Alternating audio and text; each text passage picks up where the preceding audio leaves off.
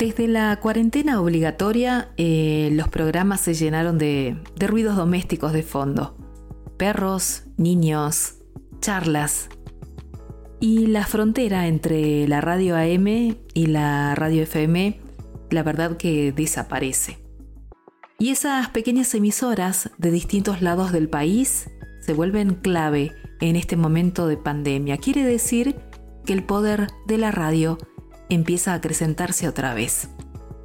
Eh, lo que pasa es que con esta situación se volvió a ese viejo y antiguo aparato, quizás la radio que estaba olvidada, pero que en agosto de este año va a cumplir 100 años. Esto quiere decir que hay mucho de historia.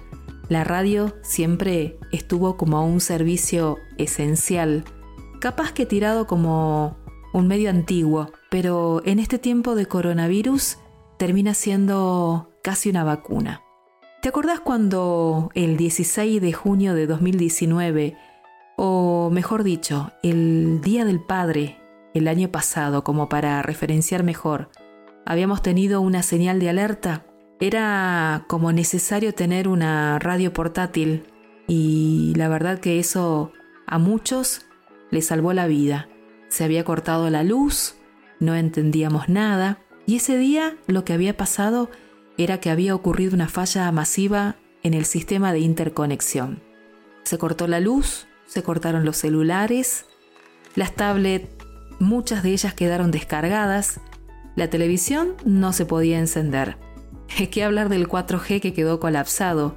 Y el Wi-Fi, el Wi-Fi no existía. Y el lema de la gente de radio se imponía sobre las redes sociales. Y lo que se mencionaba es que la radio nunca te deja pata.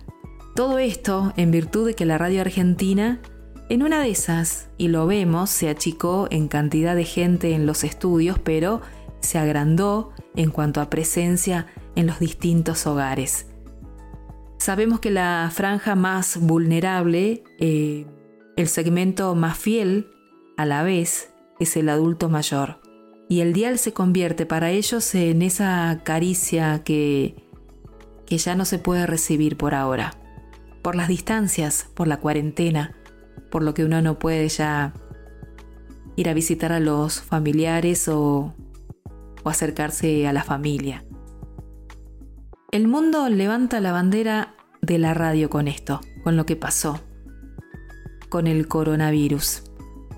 Y ahora, en este tiempo de cuarentena, donde se actualiza también esta situación, se viene un tiempo de un mundo sin beso, sin contacto de piel, sin viajes relacionados al turismo, y en una de esas sentir la sensación de estar enjaulados. Lo que sucede es que con todo esto, la radio tiene otra mirada tiene otra sensación, otra llegada. Como te decía, este año cumple 100 años y ha tomado más fuerza que nunca.